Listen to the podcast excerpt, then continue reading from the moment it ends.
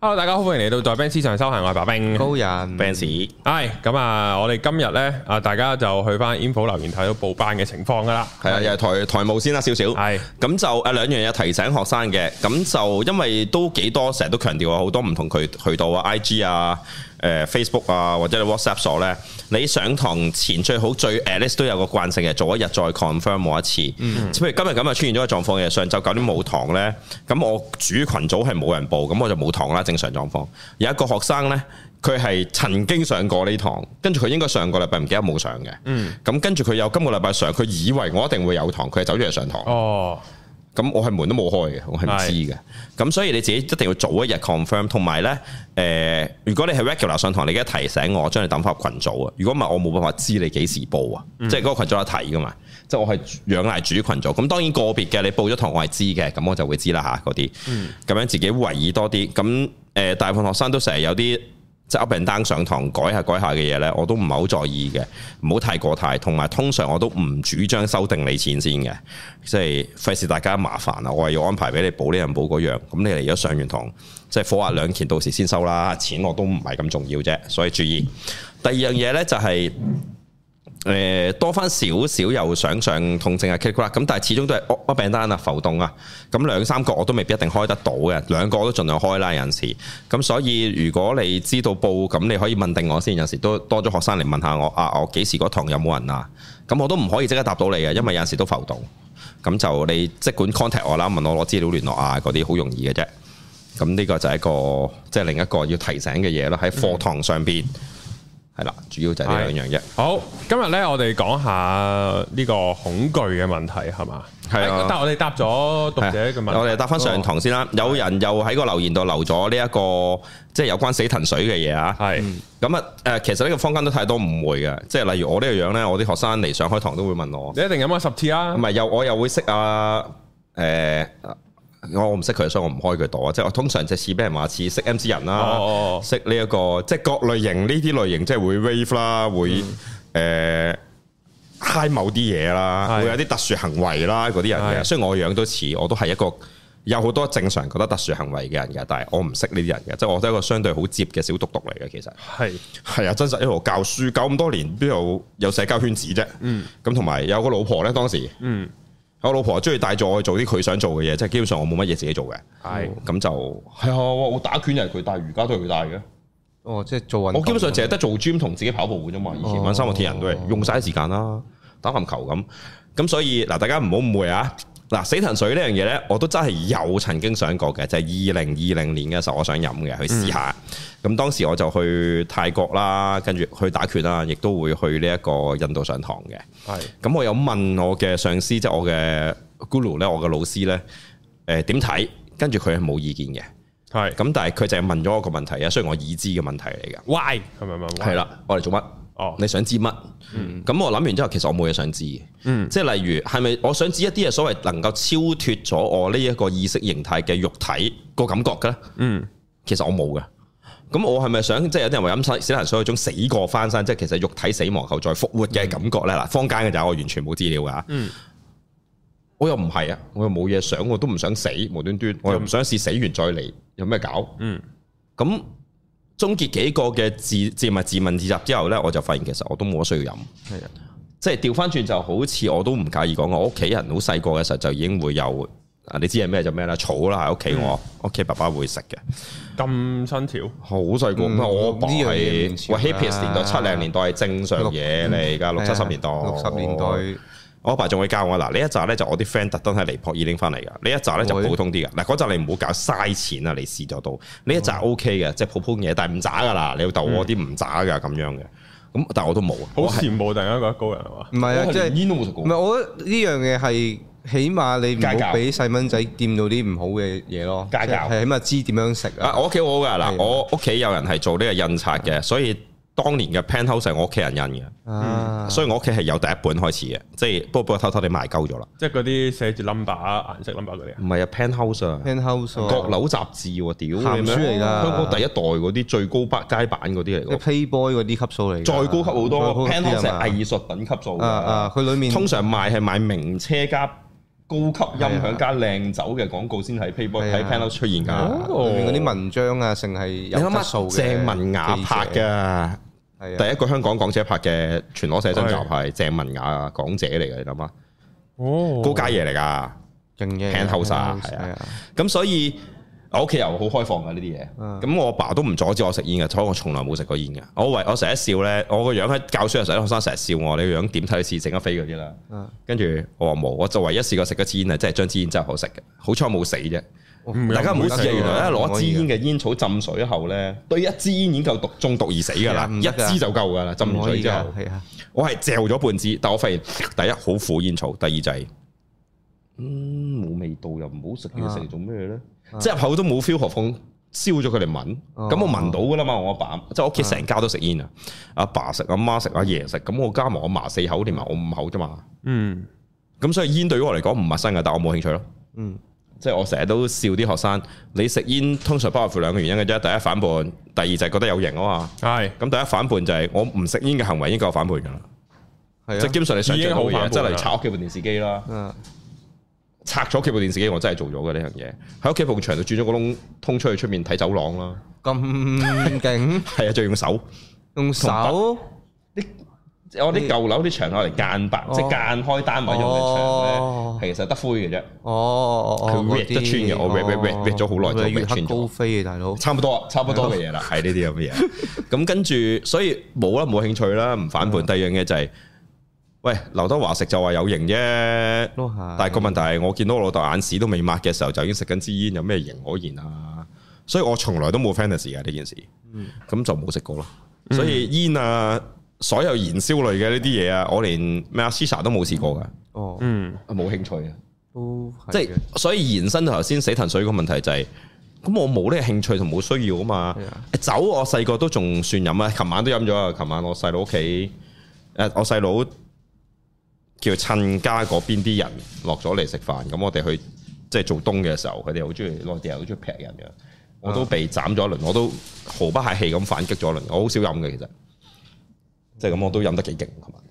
你講飲酒酒啊係哦，我覺得佢都係飲嗰啲，即係一哼係，即係一兩 pat 兩 pat 以上或者兩三 pat 咁咁去飲嘅 whisky 噶嘛。嗯 brandy whisky 係咁飲嘅，跟住紅酒係一杯杯滿噶啦，唔好諗啦。滿啊，係啊咁我，gas rock 嚟飲我嘅其實，啊靚嘅都係咁飲嘅佢哋。嚇，一劈嘅時候就係咁噶啦，唔劈就慢慢會啦，但係劈嘅時候就一杯杯坤啊。哇劈紅酒好辛苦啊， brandy 都劈啊，我覺得佢。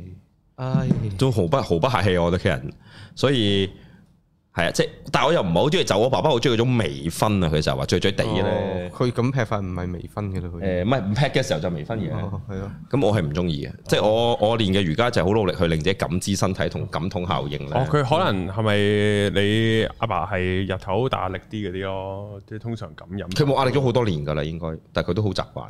哦，咁冇計。係啊，即係佢唔係酗酒嗰只嘅，總之晚晚兩公婆要坐喺度懟半支紅酒啊，飲三分之威士忌嗰 啲咯，晚晚喎、我啱啱前排知去船河飲酒，都唔係飲咗好多嘅啫。係啊你係醉翁嚟㗎嘛？係咯，飲兩杯就飲少接醉，係但係你本來係不在酒噶嘛，醉翁之意，但係結果你咩都冇喎，咩都冇啊！就飲撚完就就瞓覺，之後影相再瞓。唉走咗。好彩你唔係飲完之後俾人影咗相啫，係咯，唔係啊，因為我飲完酒可能有啊，因為我係折飲啊我飲完酒落水游啊啊，之後上頭上凍咗勁氣啊，撚快凍，咗氣。係啊，上頭上得勁撚快，即係勁唔舒服噶人，屌錯晒嗱聲之後就瞓覺，做乜無啦啦我去入啊？係，啊，咪係咯，唔係啊，隔浸啊船咪算咯隔船冇咩玩咪過隔離船啊嘛，咪游過去咯，唔係重點係做乜飲咁多啊？唔多啊嘛，飲咗幾多？唔多，咁嘅嘢，嗯咁你飲咗一個膠杯嘅，但係嗰啲係啊係咩嚟㗎即係唔係啤酒嚟嘅，係我唔記得乜鬼嘢嚟 hotel 嘅，嗰啲心 f 唔係都係 sake 嚟嘅。哎呦，但係我飲咗一個隔十幾度膠杯嗰啲咯，嗰晚係咯都唔止啦十啊嗰晚十二度嗰啲高咯人。表演嗰日都唔止啦呢 Ờ, 個數，屌咁我我係我已經太耐冇飲酒唔得， So sad 你小心喎，你都好耐冇近女食喎，係啊，下次一好易嚟馬上就風㗎啦，唔係啊，唔係馬上風嘅，一嚟就 Me too 派彩㗎啦係喎。咯，大彩咪哦咁又唔驚呢個唔驚，嘢泵出嚟。有 Dạ, round Dạ, two 㗎嘛，有㗎啦，我驚你冇啫，有嘅有嘅有幫停嘅機，哦，有即刻瞓咗啦，個機耐冇用啊。係都 OK 嘅。呢個好，我哋翻翻嚟啦，係係係係唔搞佢啲私生活處係我係哋。係咁所以我哋啊，仲有好多人話佢啦，話你點樣最後你覺唔覺得自己係恐懼同逃避啊？你唔肯帶阿爸阿媽去，其實係你好驚呢件事喎。去旅行你睇下佢有寫噶嘛係啊，最後嗰兩個留言咪就係咁咯。 skip 咗咩？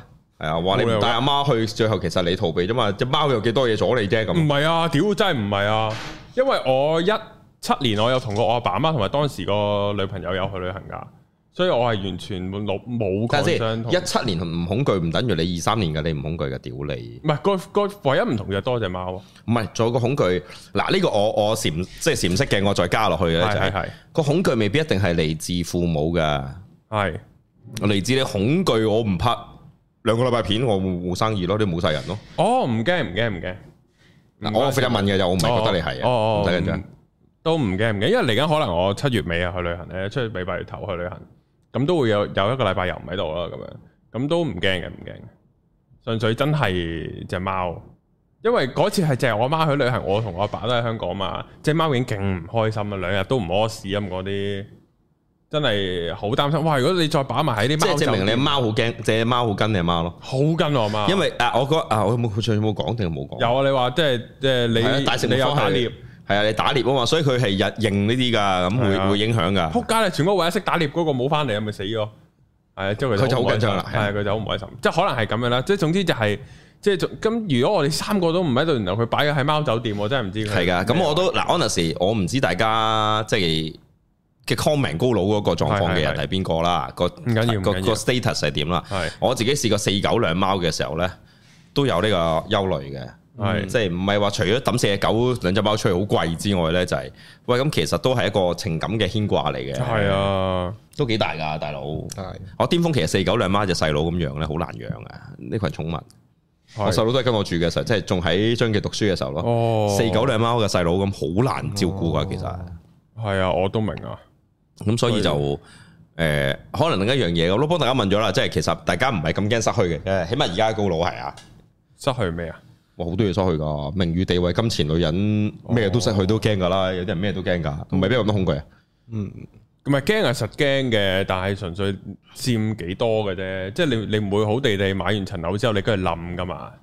即係你唔會恐懼呢樣嘢噶嘛？香港 OK，如果你買嗰度叫大陸樓就絕對會發生啦。啊咁純即係純粹就係咁，我咪買完層樓，你唔會驚佢冧咯。咁當然你會驚有一日仆街唔家產，即係還屍街頭瞓街咁都得嘅。供層樓都要錢落去噶，屌！如係果啊你一口買一口買斷就話啫，嗯你係啦，驚你冇錢供樓都撲街噶。係啊，所以就會有呢個恐懼，但係應該佔個成分係相對係細啦，即係唔會影響到日常生活㗎啦，一定。嗯，點解我今日啊即係跳出去恐懼？其實即係呢排都講啲家庭啊，即係身心靈嘅一啲嘢咧，即係包括埋講緊就係啱啱上今日好有趣啊！即係新鮮辣嘅上堂十二點零堂嘅時候咧，就有兩對嘅即係家人嚟上堂，嗯分別係阿媽同阿仔、阿媽同阿女。嗯，咁就一個就係阿媽係我學生，一個就係個女係我學生哦。好似相睇咁啊！呢個啊，成日都發生嘅，我課堂咩都有噶啦。誒，男人帶即係男朋友帶女朋友嚟，女朋友帶男誒老婆帶男老公嚟嗰啲咧都好常見噶嘛哦。之後就交老換婆咗啦帶個男朋友啊冇嚟，冇交換過啊哦，你老婆帶男朋友嚟，係啊係個老公係帶埋個女朋友係啊情嚟，婦嚟呢件 O 咁 K 喎樣，O K 我喎，啊我又想睇下喎，我唔知嘅，可能大到係咁就即係會睇到父母或者你家人啊，即係特別係家長喺下一代身上嘅反應啊，即係例如如果熟悉我嘅人咧，大部分都會覺得我同我老豆好似嘅。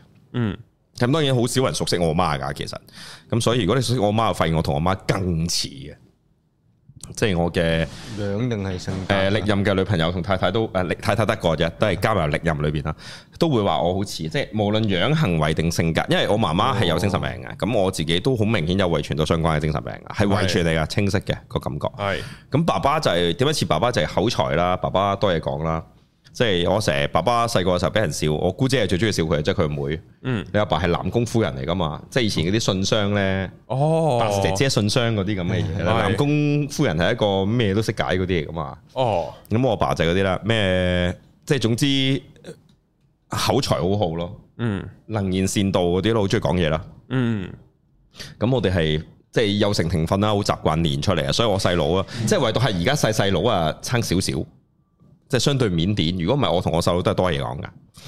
咁就大家覺得好似似阿媽爸咧，爸可。能嗯，佢阿媽都好多嘢講。 哦哦即係所以咪大家都講嘢未輪到佢咯，應該哦，咁喺呢個狀況裏邊，即係你會睇到嘅，譬如連接啊，譬如我爸爸對中文幾好，幾有興趣，咁佢、就教我哋好多中文，譬如細個就捉我哋背詩啊，好中意背下詩俾我聽啊，正經唔正經都有啊，即係例如點樣幾時學對對呢？啊，嗱，你諗下呢首詩唔知你聽過未啊？五月黃梅天，呢、嗯個對聯點對落去啊？五月黃梅天，一聽就聽得明個意境系啦，啊系落啊，雨咯，係啊，啊，咁點對啊落雨？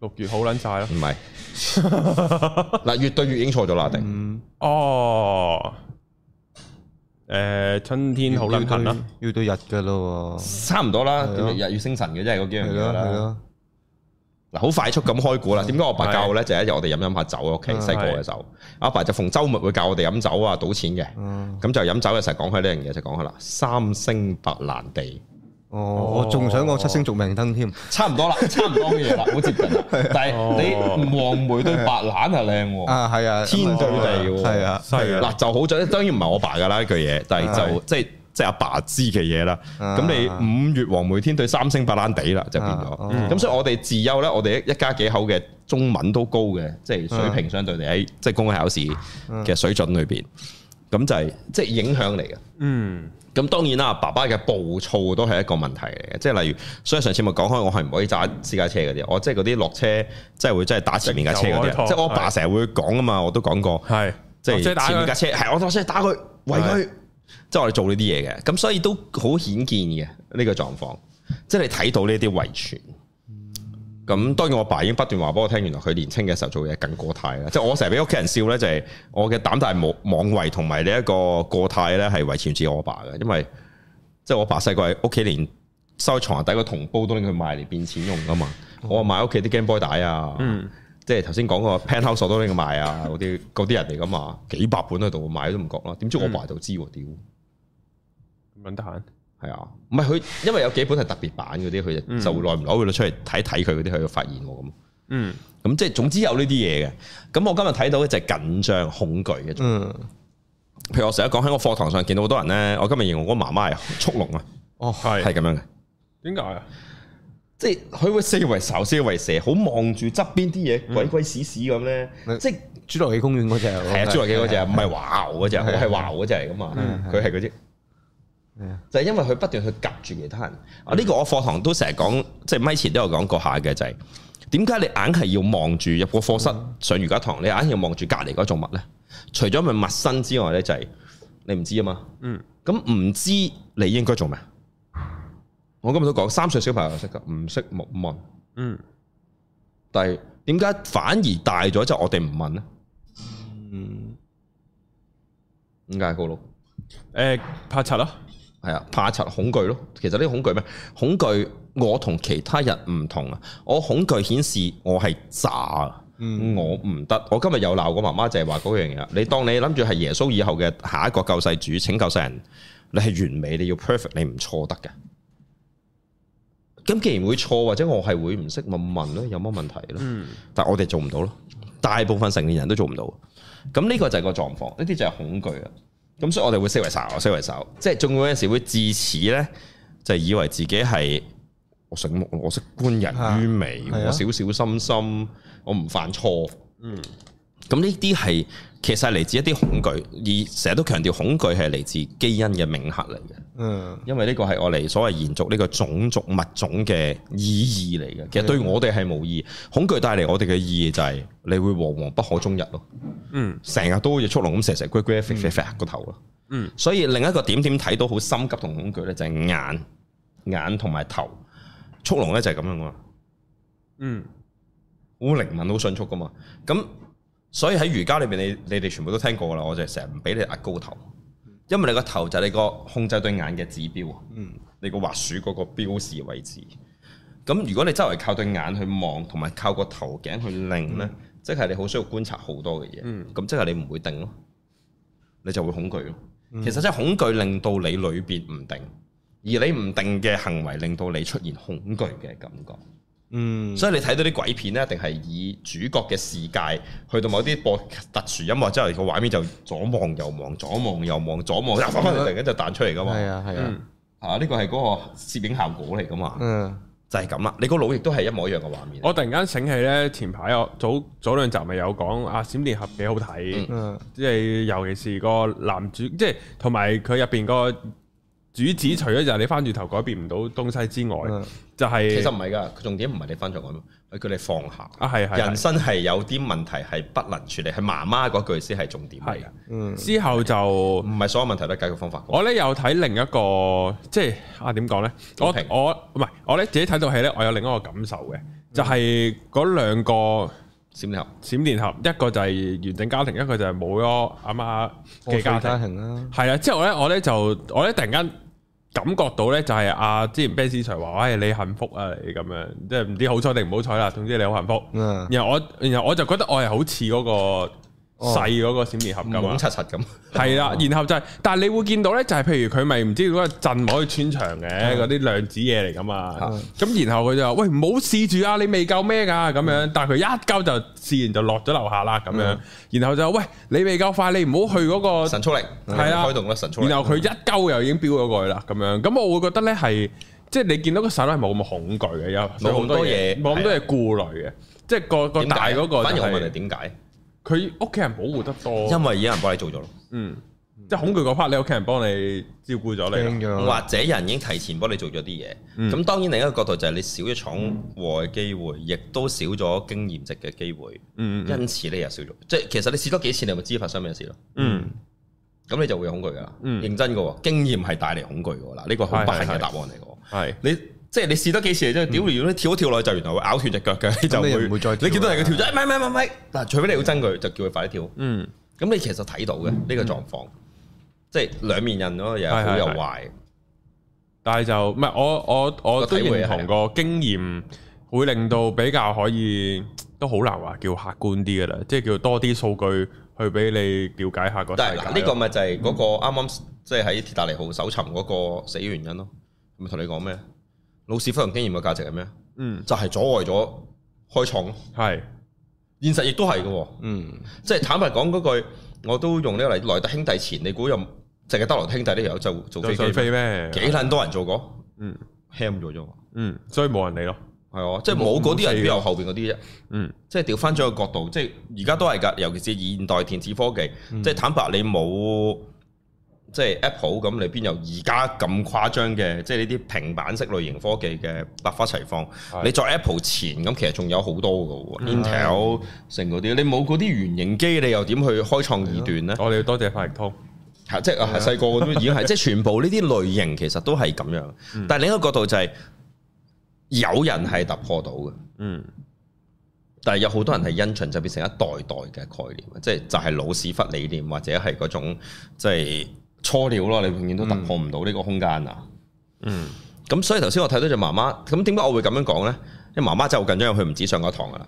結果我話阿仔都好緊張，我未知佢兩個係仔，我覺得似啫，佢唔夠另外嗰對母女似，嗰兩對係一模一樣，一望個鼻我知係原樣噶啦。兩個哦係。有咁高喎，兩個都位高嘅女，即係媽媽都有米七有多。嗯咁對我女係一米七三定一米七五啊，真係矮唔到我啲啲嗰啲嚟。哇，佢係嗰我話特別長頸嗰個同學啊嘛。嗯咁跟住，即係你睇到個仔都緊張，因為阿仔又係成日惡高頭，嗯有乜喐就發個頭上嚟，好似化化咁。我又話你個頭做乜？即係咁結果阿仔緊張，跟住阿媽最後落堂嘅時候，我討論即係傾下偈，我會了解下或者交代下我睇到呢啲狀況喎。咁我阿媽話：阿仔成日話我緊張啊。嗯咁我話阿仔都緊張，我話咁就睇到其實你嘅生活環境、你嘅父母、你嘅 leader 帶住你嘅人緊張呢，你都會緊張。嗯其實隻貓呢，譬如我以前養貓就發生過，隻貓呢，其實究竟係平靜定係緊張嘅反應呢？就係、如果你個主人成日都喺佢裏邊鳩嗌排下咆哮呢，佢就會緊張。嗯因為喺佢嘅概念裏邊，如果佢視你為一個即係你係一個成功嘅狩獵者，成日帶嘢翻嚟俾我食呢，你發生危險即係我有危險啊，你都處理唔到咯。咁你驚咆哮大嗌，即係我驚咯，應該要嗯就會產生只本一隻貓會蛇龜啊，其他嘢嗰啲狀況。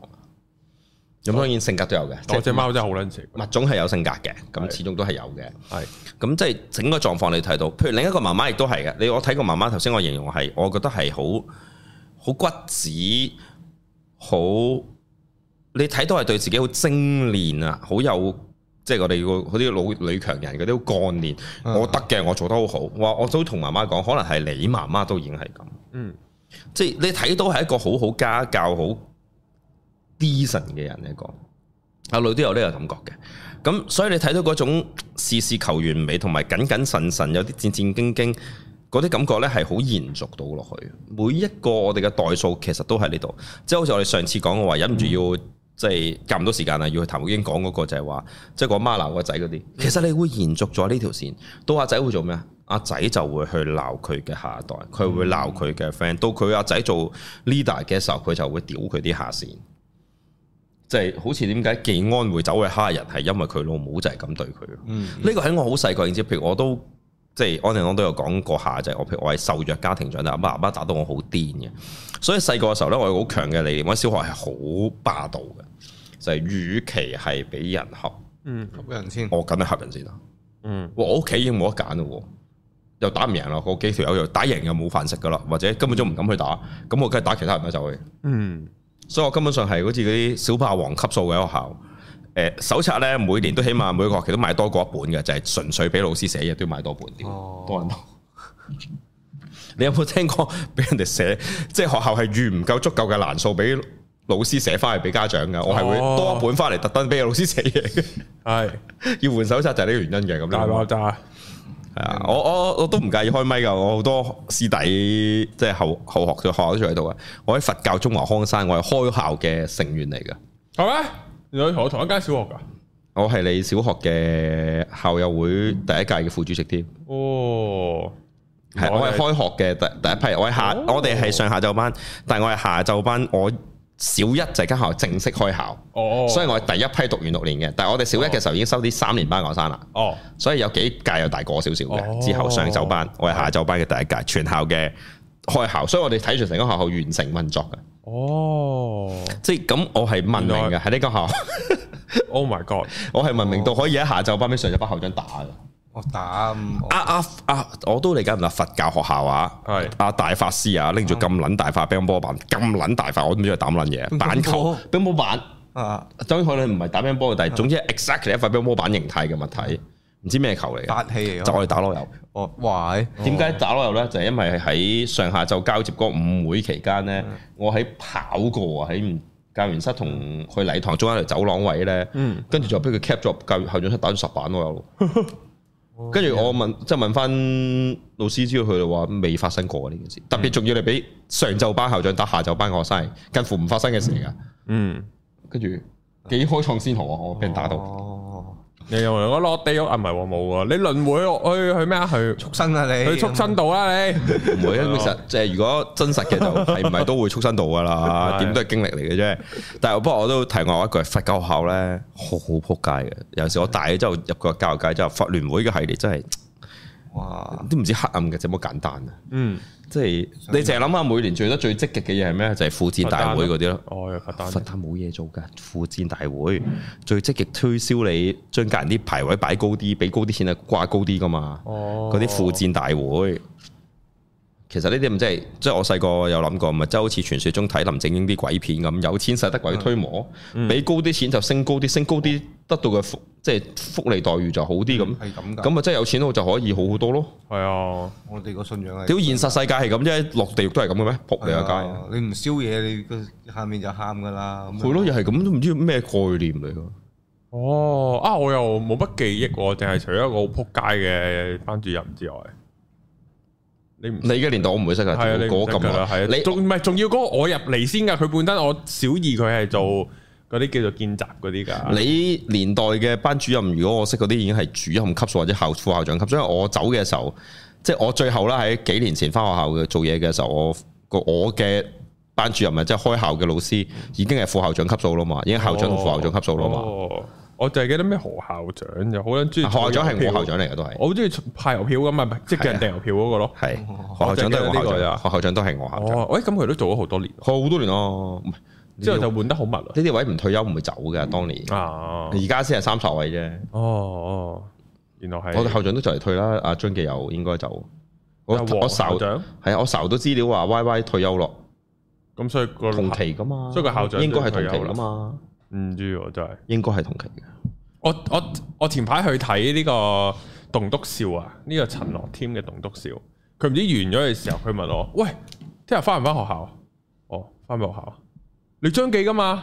我啊，係啊，你又張記嘅咩？ 我話係啊，咁樣哦 你做乜鬼嘢？翻嚟做咩？有咩特別啊？佢話唔知校慶定乜鬼，同啲阿 Sir、Miss 食飯㗎，即係早個禮拜嘅事嚟㗎。哦，係啊，有所以有踢波咯，又有係啊係啊係啊係啊啊，係啊係啊，係啊我唔翻啦佢。應該夜晚嗰啲犯罪嗰啲啊，係啊係啊，夜晚犯罪，夜晚犯罪唔知係啊，夜晚犯罪，日光日白都得嘅犯罪。 都可以嘅，好搞笑喎！所以就係作為呢、個，即係我都認同嘅，我係衰格嘅。但係作為呢、一個，我起碼都喺度搞七八七年幾八年咯，我喺度搞八年，嗯，都冇通知我嘅。哦，我係完全離開咗你嘅空間啊！冇人通知我啊！呢啲事永見到，我都冇人通知我。哇！屌你係學生就我係搞書噶，哦，我幾時可以做呢個張振興名人榜？嗯嗰啲人做咗明星啊，乜鬼嗰啲就攞錢翻咪得咯。咩啊？你捐獻下就有噶啦，捐幾多㗎要？如果多多我多少少都得㗎。如果我要有個班房唔係係我個名，唔係我要你係 set- 白冰房，我要嗰你個 set 叫 up 做翻 嗰個士誒利高白鳩白你冰啊獎學基金，係係啊，或者係課外活動獎學基金嗰啲咪得咯。係捐錢得噶啦。喂，趁都下 OK 嘅，我親口中學都開趁心，下皇后祥仲喺度，係嘛？我哋快啲揾到皇后祥傾下啦。之後佢再下一捐屆一，就唔知邊個唔通係過屌你咪有之後機會佢捐一球啊！哎冇啊，冇邊一球冇人捐過球，好似哦應該冇人捐過球。哦耶，個人碼唔好大嘅咩原來啊？你諗下，你攞獎學金都幾千一個嘅啫嘛。哦，即係個嗱，可能延續長啫，即係你可能每年捐幾雞咯。哦，即係整個獎學基金咁樣好似好撚撚型咁樣。試喎。下咯。你覺得型咪型咯，即係你整間房白，你咪可以噶白冰科技室咁，你咪捐晒啲嘢咯。係哇咁咪又要玩求沙領鍋啦，應該要求領嘢啦，就係。 哦，冇咁多錢，即係唔係再唔係你可以你可以做個活動噶嘛，俾佢哋同學生交流過嚟做個小嘅網台。誒、我哋學有網有呢、一個園即係電台校園網絡嗰啲電台嗰啲嘅應該，我識 up 嘅，哦，做唔成啫嘛，當年做得唔試順下啊先嘛。，問下先，當係啊我咪問可以當俾經驗佢哋喺呢邊啊，做翻個節目咁又可以有啲嘢搞屌，下。而家啲女同學太細個啦，邊撚過佢哋一下下就搞女同學係啊，吓我嘅咩？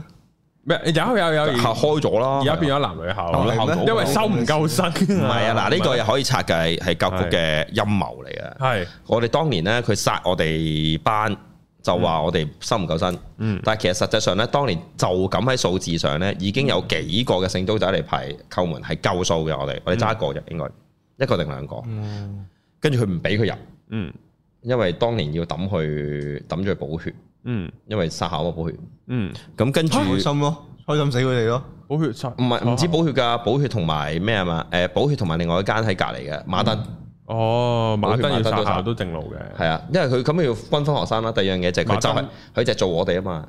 教佢對教會同埋單性別學校係好歧視嘅，嗯因為你勢力大啊嘛，所以嗰站全部轉係直資咯，只可以哦，唔聽教啊，嗯同埋有勢力。嗯，嗰陣時我即都係喇沙，你諗啊下，喇沙叫你國旗法，你喇沙會㗎夠唔夠嘛你呢？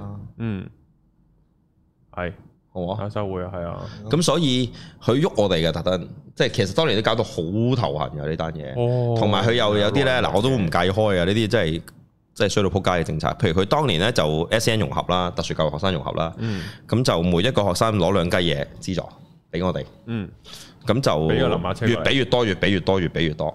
咁俾到一個地步就佢有上限嘅，一一球嘢每個學年最多即。係五廿個。係啦，係咁但係佢多過五十個嘅，即係如果多過五十個都係譬如球嚟嘅啫。咁、嗯但係嗰一球嘢咧唔限，但係佢最隱藏條款喺後邊係唔限制你使用。哦，咁即係話你用翻啲學生又得，用翻學校資源又得。咁你都知學校梗係會將佢調動啦。嗯係係系，咁幾年後就同你講，好啦，我而家要你收更多，但我唔再俾額外資助多嘅你啦，嗯都係咁多。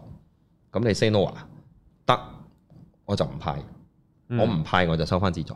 然後你無啦冇笑一球，咁嗰一球嘢嘅你用緊嘅錢喺邊度嘔翻出嚟？然後你早幾年已經使大咗啦，你請咗兩個嗯職位，係，咁嗰條友點啊？嗯，哇，你都好仆街喎，咁跟住咪收咯。嗯所以結果我哋去到尾段，你應該聽過嘅就係、我走嗰一兩年都已經發生啲 form one 係即係講即係成班十二三個都係 S 人，仲係唔係興即係係啲好 minor 嘅啫嘛，唔係㗎 A 仔又嗯有咩係 A D H D ADHD 即係唔係啊個老人，autistic 自閉。啊哦，所以以咪試咗一次咯。我同另一個數學姓周嘅老師咪做到撲街咯。我哋嗯嗰日走晒啲高年班下學期，跟住公開試走咗啊嘛。諗住一人有六堂 free 啦，我哋兩個。嗯跟住撲你個街，有個 A 仔匿埋咗喺課室度，嗯唔知去邊度，走出課室再消失咗。啊，我哋兩個加 埋一人揾咗六堂，一人六堂，因為你揾唔到佢啊，完全喺學揾佢唔到。跟住放學去翻嚟喎。但係你問唔到佢哋咗去邊咯。哦我哋連個消防喉都爬晒去揾啊，學校啲樹窿啊，你知你呢班仆街後樓梯走出入嗰啲係啊係啊係啊狗竇狗窿，我哋都捐過㗎啦，特登係揾唔到。咁我係點知佢會跳落嚟嘅啫？係驚咁，即係你工作要做咁嘛，但係真係揾到撲街咯。呢啲係唔可以喺常規學校度正式上堂度做嘅，會死嘅。即係我係本身讀特殊教育，我都做唔到嘅，因為冇時間做啊。嗯，咁所以係好誇張㗎呢啲行為。哇屌！如果嗰陣時有半班都咁樣，咁點搞唔使㗎，其實我常話咧，近代啲僆仔，我哋啲學生乖，大家都乖。即係如果你問我，我細個喎，我唔中意你呢個阿 Sir，喎或者石佬嘅堂我，我就呢條僆仔唔可以喺耳仔俾人搞嘅，有個係，嗯我就喺耳邊傾偈。哦佢仲唔發狂？哦，哇好撚癲！我用呢個嚟，哇！屌呢個好正常嘅行為啊，係咪先？我覺得好正常嘅啫喎，哇好難做啊！做老師，屌你老味！係啊，嗯跟住都係㗎屌而家都唔係啊，而家真係好乖㗎，會真係講。誒佢隻耳仔唔好掂啊，常唔好控咁近佢啊，小心啲。嗱、你避開啲得㗎啦，我幫你整嗰啲咁樣㗎，已經好好啊，即係都融合好好喎其實社會上。而家係嘅，但係我哋嗰條女真係唔會㗎嘛，屌，肯定同你玩啦。你如果你睇過《Something About Mary》咧，《That Something About Mary》即係情迷索馬利啊。嗯佢個阿 Mary 個細佬咪就係咁咯。你翻去揾下有啲片㗎，就係拍佢耳仔就發癲啊嗯嘛，嗯捉住阿 Ben Stiller 玩到佢癲㗎嘛。咁所以你即係留意一下，即係學校啦，我哋翻學校玩頭先嗰個狀況啦，你自己捐獻下啦。我哋睇下幾時期望有白冰獎獎學基金啊！係咯，係犀利喎，你應該罰佢上專門屌老師，哦，就獎佢邊個邊邊邊個個對住老師邊個講咁粗口，啊，咁講唔唔得定啊，咁你賠死你啊，講一次粗口派唔夠。賠死你啊呢係個，啊哦，係咯，你應該唔夠俾唔嘅。係，但係我唔得，我係反對教育制度噶嘛。嗱，你又唔明啊？政治呢樣嘢就係要你正正係反對政治，你先要深入政治嘅系統裏邊，嗯喺根源改變佢啊！呢啲咪就係、啊三子講嘅嘢咯。哦，同埋咩咯？或者運動攞獎先俾咯。啊，應該鼓勵佢哋玩運動都係。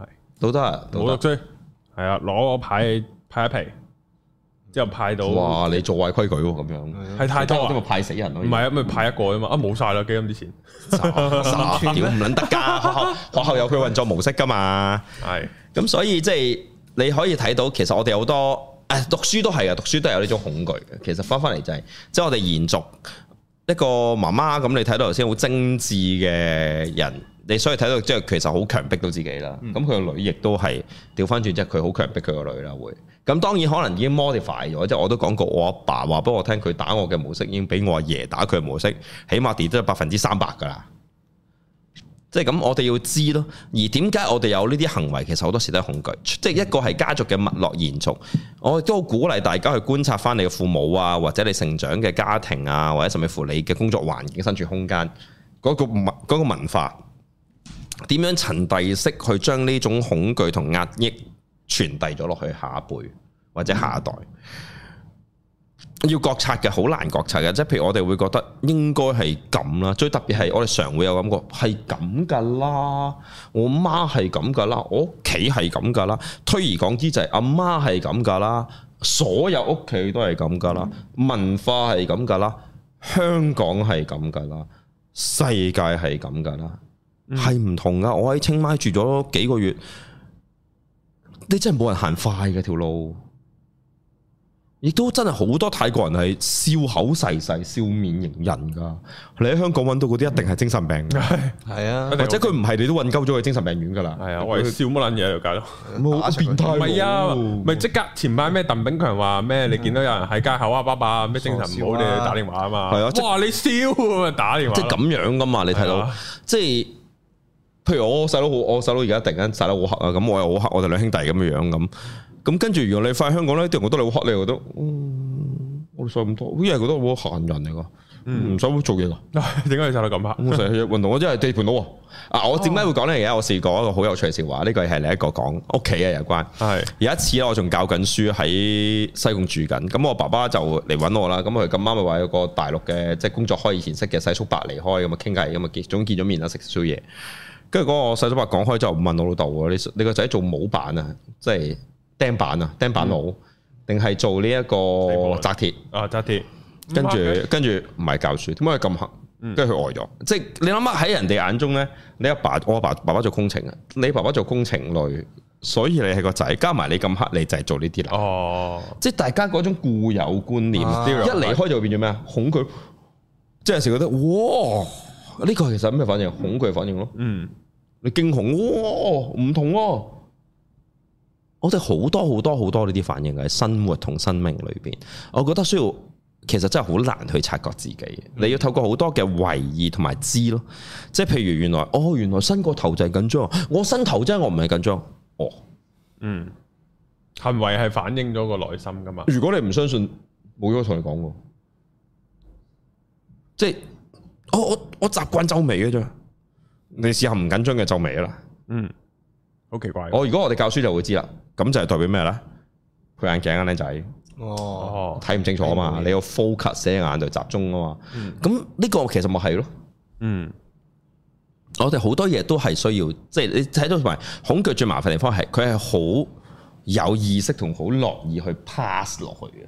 嗯，恐懼係好容易傳遞，譬如而家寒蟬效應咪就係咁咯，無啦啦搞鳩你阿爸同阿哥，哦，搞鳩你老豆老母。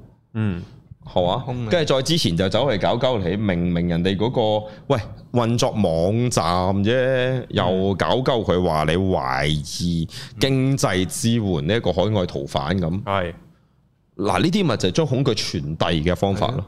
嗯，但係當你認知到本質就係、因為你根本冇嘢好驚嘅，啊佢製出嗰三個字嗰條法例，你乜撚都要死，一百六十億三年嘅使費，只需要一百六十幾個字就可以交代到嗰三年使費點嚟㗎，點去㗎啦。嗯，即係唔使寫啦，其實簡單啲咪講咯，即係書面靚啲就係機密完成啦，兩個字都係三一百六十幾字，使得寫咁多嘢咩？機密就得啦。你有冇見過人哋 FBI 有寫內容啊？又黑晒，有一刷咯，咪係有咯一刷係啦，呢邊所以其實根本唔需要有字㗎，人哋塗黑佢啫嘛，你直接全部就咁塗黑佢咪得咯，得翻啲 full stop 啊嗰啲啊，嘥鳩氣。所以所以某程度上啊，提醒就係、唔需要理會呢啲恐，因為呢啲恐懼如果佢追得你身上係莫須有，係唔需要計。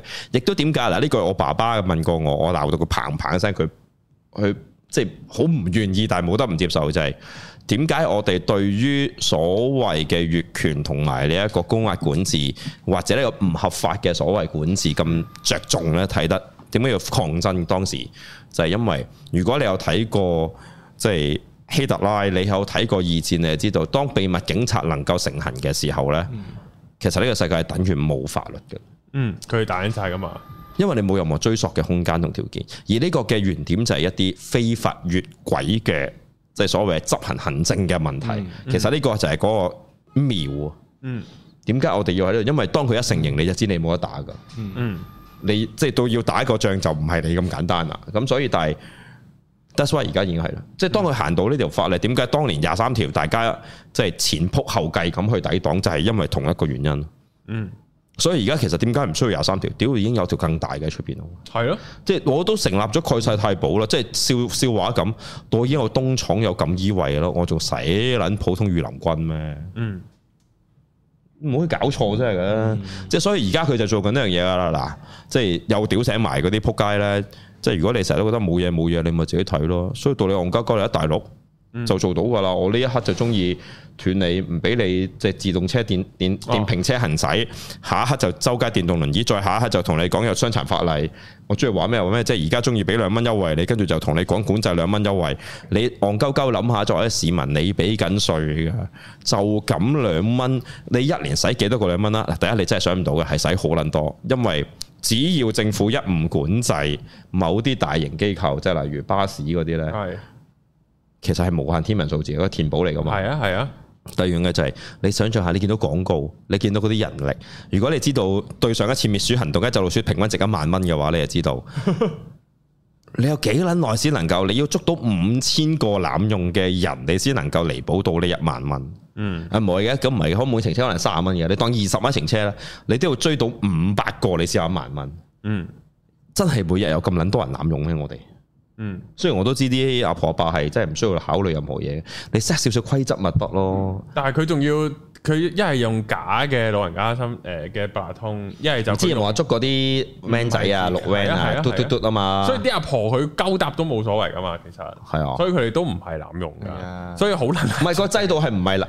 好難。你搭我有巴士好難我有行 friend 啊，路，喺丹麥住定誒係啊丹麥啊，佢話係全市啊所有公眾假期嗰啲係老人家小朋友全部交通，連公眾設施都免費㗎，人哋係咁樣做。嗯，所以人哋好好多年前有人同我講過呢個税收問題，我哋就話我哋高福利國家呢，嗯同低福利國家分別就係、高福利國家就係高税收高福利，係因為呢個税收嘅目的本來就係資源再均分概念嚟㗎係嘛，啊屌呢、個好撚學術性㗎，你唔撚肯將你手袋嘅錢拎出嚟，你其實蝕嘅錢係更多㗎，嗯，同埋重點個係監管一有成本噶嘛，同埋再嚟一個問題。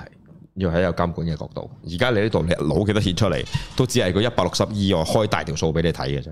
嗯，多多都冇啊，諗你都唔好諗，所以即係呢個另一個問題。嗱，呢啲知道就夠啦，唔需要制受，唔需要恐懼嘅，我哋唔需要將呢啲恐懼 pass 俾隔離嗰個人、p a s s 俾下一個啊，因為你避免唔到。其實你避免唔到會死，其實所以點解你諗下你對死亡嘅恐懼係唔需要嘅？咁當然唔係冇。當下我一刻或者面對啊，突然間有車衝埋嚟，我好驚，我驚自己死，係正常嘅本能。但唔好俾呢種變成籠罩，擁抱住呢種感覺，特別係。變成理所當然，亦都盡量將呢個所謂嘅，即係特別係家族傳遞鏈斬斷。啊如果唔係，你嘅終身家族都係咁連做。即係例如網上好多呢啲，即係特別我都因為我睇到輔導嘅資料嘅嘢，佢會俾啲相出嚟，就係、當一個阿爸阿媽即係可能着唐裝嘅，佢指住個仔個女鬧佢你垃圾女人賣油餅冇用嘅。咁跟住個阿媽着住大冚衫嘅走去指住現代啲嘅阿女。即係八十年代嘅打扮嘅女又鬧咁上下嘅嘢，咁一代代延續落去，你可以作為延續呢條鏈嘅一個環節嘅環，亦都可以作為一個盾牌擋住上一代。即係所以當可能上一代你即係老爺奶奶鬧你生個女蝕本貨嘅時候，你應該要幫佢擋住，咁你個女先至可以離開呢一個 loop 啊。都係啊，調翻轉我哋喺其實調翻轉好大嘅概念，去到頭先少少跳喺政治體制都係一樣嘅。你我哋知道社會唔公平有問題，但係唔代表我哋需要為此而製造恐懼，將啲恐懼延續落去嘅。你可以將佢變成一種憤怒，嗯，但係唔需要將佢變成一種恐懼，而亦都唔需要將一種恐恐懼傳播咯，同傳遞咯。我哋知道係咁噶，亦都調翻咗一個角度，天下冇完美嘅制度，唔會發生嘅。但係恐懼亦都唔需要係我哋嘅賴以為生嘅元素咯。嗯，呢個好重要啊！即係特別家庭都係，特別生活都係，所以你維意幾個好即係物理性嘅點就係你好中意周圍望，你好緊張於周圍發生嘅事，你好需要睇到你嘅嘢，你好驚去表態。呢一系列嘅都顯示咗你嗰種潛藏嘅恐懼同對於自己嘅唔接受。嗯，如果你覺得你啱，點解唔可以開聲？如果你就算你唔係全然嘅絕對正確，因為實上冇呢個答案嘅，點解你都唔敢開聲咯？錯我哋接受咪得咯？嗯，我真係講過，我真係由滿口粗口爛舌嘅十七八歲嘅死僆仔到真係捉住人講，唔好意思啊，頭先我唔係想講唔係嘅，誒、對唔住，我頭先講錯，我我想咁樣。通常我喺我真實試咗嘅時候係十個人有八個人都唔能夠理你嘅，但係我唔係做俾佢睇嘅，我係做俾自己睇嘅。我係想俾自己呢個自己睇到，我想去幫自己改變，而唔係我要其他人睇到我改變。你睇唔睇到唔關我事嘅。總有人會去欣賞你，亦都調翻轉，總有好撚多人係唔欣賞你嘅。因為呢個世界上，第一欣賞人，識欣賞人嘅人好少；第二，連欣賞自己人都做唔到嘅人係唔撚識欣賞你嘅。剩低佢識欣賞人，而佢又咁啱有能力、有機會見到你再欣賞你嘅機率，好少啊，即係應該難揾到個卅歲嘅處女咯，難過應該難過。係咯，我認為係咁。老人家，咁咁所以係咁咯，唔需要喺外在追求呢個空間咯。內在認知自己、接受自己，有陣時要接受自己係恐懼，甚至乎我哋會發現個答案，我哋接受自己係好撚多恐懼。我係好撚牛底嘅人，OK，頂我哋先至會喺呢個點上由接受去了解到改唔改變係另一樣嘢，有陣時唔需要改變嗰啲嘢，接受到咯，起碼起碼知先咯。你先至會所謂，即係坦白，我哋先有機會去活一個好啲嘅自己。Otherwise，我哋都係、即係你會睇到冇嘢可以做嘅喎，因世為界就係咁嘅咯喎。因為我我我我有阵时觉得係，即係你知道咗自己係咩質地，咁你再去諗改唔改咯，因為可以唔改噶嘛。但係前提要知咯，即係知咗就好過，即係譬如我當先啦，屌原來我係好撚鹹濕嘅，但係但係我我以為需要自知嘅咩？呢件事屌，咪然後就 原來你唔好鹹濕就有啲問題 咯。即係然後就唔係屌咁啊！我正人君子嚟嘅咁樣，咁變相就係你本身你呢個位已經係好棘啦鹹濕嘅都可以係正人君子嘅，咪撚搞錯先哦。咁樣啊，我梗係可以佢啦，啊鹹濕啊即係鹹濕都可以愛國噶嘛？鹹濕海外國，即係嗱，另外啊咁樣誒誒，我係好撚發錢寒嘅，啊但係咧我就以為自己好清高，屌你尾不食人間煙火嘅，咁即其實淨係呢個位行出嚟已經好棘噶啦，即係當嗯呢個包括認知出錯係係。係啦，但係我會覺得就係當你唔理解到自己其實我係好貪錢，然後當我覺得自己係好清高嘅時候，但係我做嘅行為其實係貪錢嘅行為嚟噶嘛，咁面上就係自己已經同自己打交啊。咁喺呢個位就係、基本上我係我做每一樣嘢都已經同要同自己打交啊，都唔使人哋同我打交啊。呢件事咪好似我我哋之前講啦，阿嚴叔單嘢咁咯，嗯，都成日講佢有幾撚多人係真係從一而終一世，我已經唔撚同你講心理啦。嗯，咁你講即係五十步同一百步，做乜撚嘢？你成撚日都要走去屌柒其他人嘅啫。嗯，即係 Me Too 事件咁又係而家不斷養出嚟，有陣時係嘅，我哋都唔否定。但係調翻轉男人 Me Too 啊嗱，你又睇下點睇啊嗯，嗱，係咪先？台灣係有男人 Me Too 噶嘛，少咯。嗯，你根本都唔願意表達。調翻轉啦，Me Too 男性其實最常見嘅狀況係咩？咪冇嘢咯。教會咯，哦哦啊哦，係啊，係我男童侵犯呢個已經係哦哦好纏撚多啦啊繞住幾個世紀嘅教宗嘅極大難題嚟㗎啦。好啦，興噶嘛，神父搞細蚊仔呢啲真唔係係緊局嘅咩？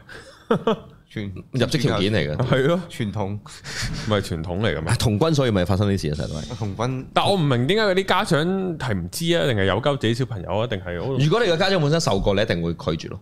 但係你好明顯嗰啲家長唔係啊冇嘅，受過，哦，咁我都冇受過，但係我都唔會俾我仔翻有呢知啲識啊教喎嘅。你知啊嘛？你有啲人冇呢就個知識㗎，即係而家同你講啫。你而家冇，你而家冇仔啊嘛，到你有啦。嗯，當你老婆一力要個仔要翻同軍，我以前翻同軍好好咁，你點啊？你有冇得贏你老婆？你諗下，你你諗下，你係咪一定贏？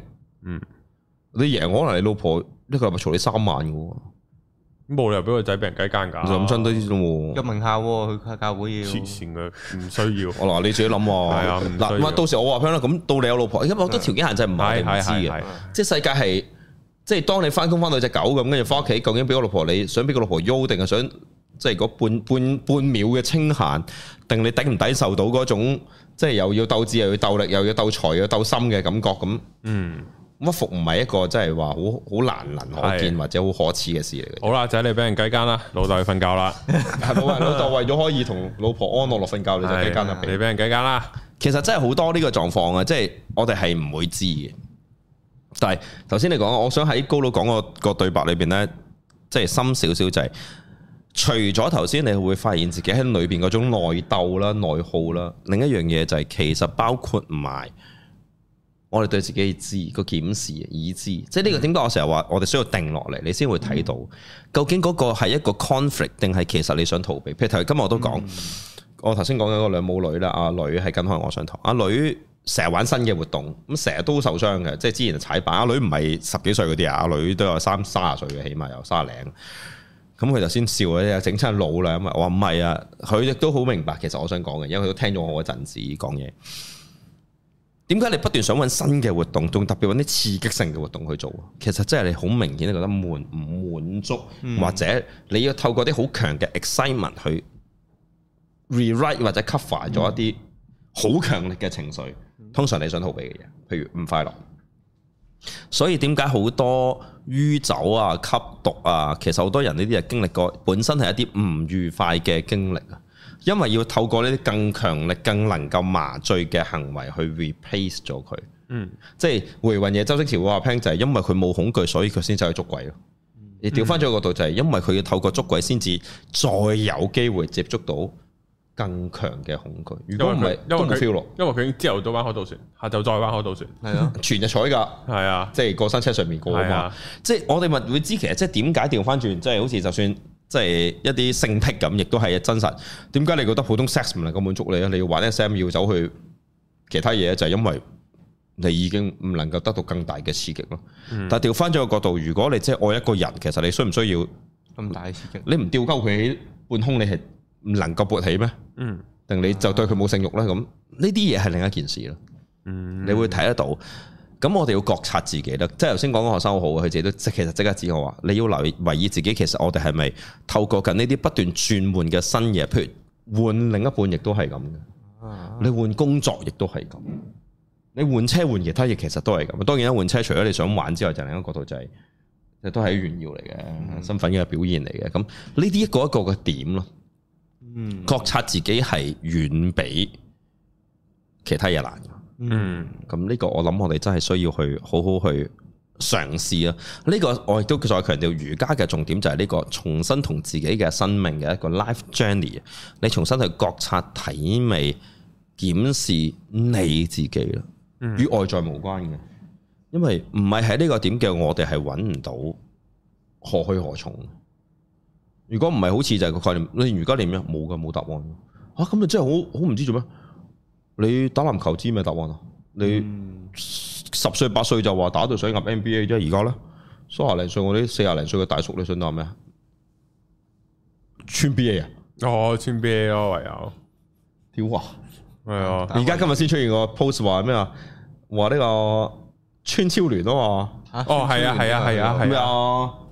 係啊，啊，坦白嗰陣明星足球隊咪話要上去，話約咗戰賽上去踢啦，係咩？係哦東莞啊，踢啊佢哋去唔係貴州嘛，貴州咁係哦孫啊超聯梗係貴州咯，孫 B 都喺貴州，只可以嗰度噶哇，咋。好邪惡喎！去貴州啲山區兒童冇喎，老唉，好難講啊！你估你少咩？如果真係需要唉嘅，陰公嘅真係啊都冇噶啦，咁多人出出入入都冇，已經冇幾多剩噶啦。係咯，貴州嗰啲仲係嗰啲，仲係會喺外村老人翻去係啊，作為呢個媳婦，即係之前嗰個盲話山嗰啲盲山嗰啲係啊 exactly 係啦，啊之前嗰單咪咯，貴州山區啊嘛，叫天不應，叫地不聞，最窮嘅地方啊，大佬係啊，嗯即係以往啊，即係地段上，咁所以我哋要啊呢啲真係知識啊，睇戲都係一種知識嚟，好重要噶。因為如果你只係睇戲睇戲就梗係冇嘢啦，但嗯係睇完戲去揾歷史，即係譬如當你睇韓國嘅即係政治電影，跟住你揾翻韓國嘅幾十年政治文化嘅發展，你就會覺得點解好多我哋我哋啊嚇推崇呢一紮電影，就係因為你睇到嗰扎人以一個好剖開嘅角度去接受錯誤嘅歷史、錯誤嘅自己民族頂，點樣透過血肉堅持落嚟，其實係血肉堅持落嚟。嗯你先至會睇到點解我哋即係上幾年抗爭嘅人咁推崇同埋咁堅持呢樣嘢，就係大家都睇到，你只能夠透過呢個模式，以嗯努力不懈，以幾代人嘅價值，你先有機會睇到少少嘅光。嗯呢個係任何一個地方嘅政治，都係，美國開放獨立，你英國嘅即係基本上叫統一性，歐洲嘅發展其實都係咁啊基本上每一個點都一樣。一定係咁喎。嗯所以點解讀歷史咁重要啊？屌，點撚樣會 cut 歷史課？我到而家都理解唔到。啊，cut 咗咩我理解，即係點解成日都覺得歷史可以唔重要？哦，仲要不斷篡改啊！屌，因為梗係有政治目的，啊但係即係點撚樣可以我哋會自己都忽略咗呢啲事？嗯，我係好大個先至對歷史有興趣㗎，細個我好細個已經因有為興趣細個覺得好悶啊，唉，屌有一攰嘢，屌咁樣，即係嗯其實歷史咧，我細個由細到大唔背嘅，因為都知一個一個好有趣嘅故事。佢係故事咯喺我係啊喺我眼中，我根本上一睇已經記得啲故事，故事啫嘛，咩記一屌。我係即哦到係睇完《閃電俠》咁，我點樣需要記《閃電俠》嘅故事啫？係一睇就記到咯。因為細個冇呢個概念，即係我我嗯你覺得係要背嘢咯？咯？嗯係啊，即係你一入去啊，好悶啊咁樣。同埋個模式咯，就轉換咗嗰啲死記硬背要攞分嘅嘢咯。係啊，我哋呢啲係分嘅嘢嚟，對於我嚟講，FUN 分係啊哦睇呢個幾好睇，我幾中意睇歷史書啊！屌，我都係，譬如我睇我大個睇歷史咧，都係全部一個故事咁樣睇、嗯啊，好有趣喎！啊，好有趣喎呢、個啊，屌你老味，原來黐住㗎呢兩個故事，即係嚟即係緊咁樣然後嚟緊 m a t h e f r e d i s 咪又播咯哦，Matthew- 誒呢誒個亞歷山大誒唔係唔啊係拿破崙啊誒拿破崙啊嘛，哇幾正！啊佢淨係兩個 screen 嘅畫面我都覺得，哇啊屌！係 Whitney Scott 啊唔係唔係唔係唔係嗰個咩科幻大導演啊係啊， Vinny Scott 咯 Ridley Scott ，Scott 啦，係 r i s c o 係啊 t 佢咪同阿邊個啊嘛話喺 G Data 之後嘅第二次合作啊嘛，嗯，嗯，同嗯埋啊，我好中意個女主角哦㗎，你講邊套先？嚟誒，拿緊嗰破崙個套，女，我未睇過邊個啊，邊個未知啊？個女主角之前同個之前同個啊巨石強森拍戲哦嘅嗰個個樣有啲似胡定欣嗰個啊，亞歷山大條女咯，佢啊係啊強森個女啊嘛係嘛？你講緊誒啊你又唔知咩咩加州大地震嗰個啊？真係唔 真係係唔係好大波好嗰唔個，好啊交大真由頭蹬到尾㗎嘛，大地震喺佢度啊嘛，嗯哦，係啊係真講佢先。喺嗰度震，O K 係啊，嘅，拿啱嘅。破崙得先啊，我上網出一出先，拿拿破破崙崙電影係喎拿破崙 h Phoenix 同 Ridley Scott 喎。啊，呢個係 Kirby 啊，呢個叫做 Vanessa Kirby 啊，哦，Vanessa Kirby，哦係啊哦，好撚中意呢個女演員我，哦，仲有邊套做過嘅咧？都多噶，換命班頭啊，不可能的任務，啊，係啊，係啊，未係啊 Fallout 啱啱睇完嗰個，原來我係喎。係啊，咦係喎，屌喂，今集都有個第一啊張， ，Miss Impossible 有佢哦咯，白寡婦咯，咪就係唔係跟住阿邊個啊？我嗰日睇過有白塊面咧，喺 Miss Impossible 嗰個畫面嗰個係咧啊，唔係啊，唔係就係原來係螳螂女嚟嘅，哦係啊我覺係啊係啊係得啊螳螂妹嚟㗎好型喎，係啊，係嗰個邊個堂妹啊？螳螂螳螂妹妹啊啊，螳螂妹屌，唔係嗰個螳螂啊，即哦，係螳螂妹，哦係啊係啊係啊，佢有份做係啊，我心諗下唐氏都會走去拍戲，唔乜嘢啊？癲你仲要直接入咩啊？咗堂你你妹，去 揾下誒玩命關頭嘅，唔知頭幾集咪有個好似唐小入精嗰個女仔咯，哦，都唔係嘅，但係即係外國係咁形容佢噶嘛，有有呢類演員㗎，有笑哦啫，哇，㗎，有係啊，歧視啊！我哋無啦啦叫人做堂妹好撚癲啊！乜嘢咁螳多？螂妹啊！堂兄妹喎，堂妹點算啊？佢係堂妹咯，所以你自係己食咗人哋個 狼啊！屌，係啊，唉，仆街嚟嘅呢個。好就係咁好嗱，我啦哋翻翻嚟啊！係嗱，最後真係最總結就係多啲覺察下，有陣時唔係去揾呢個恐懼去擁抱佢，亦都唔係去 critique 自己，哇！我而係係去了解自己咯。呢個好重要嘅過程，了解後先有機會去接納，接納先至係我哋後者可以延續落去。無論你想，我覺得值得保留，定係我需要去作出一啲改善、改變、改進，定係根本上都唔需要嘅呢個概念。咁自己要為意咯。如果唔係，即係傳遞出去嘅恐懼係其實可以扼殺唔係一個民族咁簡單嘅。嗯係即係我哋種族都可以滅亡啊，嗯所以自己要為意多啲咯，我哋。係好，我哋咁聊片嚟到呢度啦，好下條片再見，拜拜拜拜拜。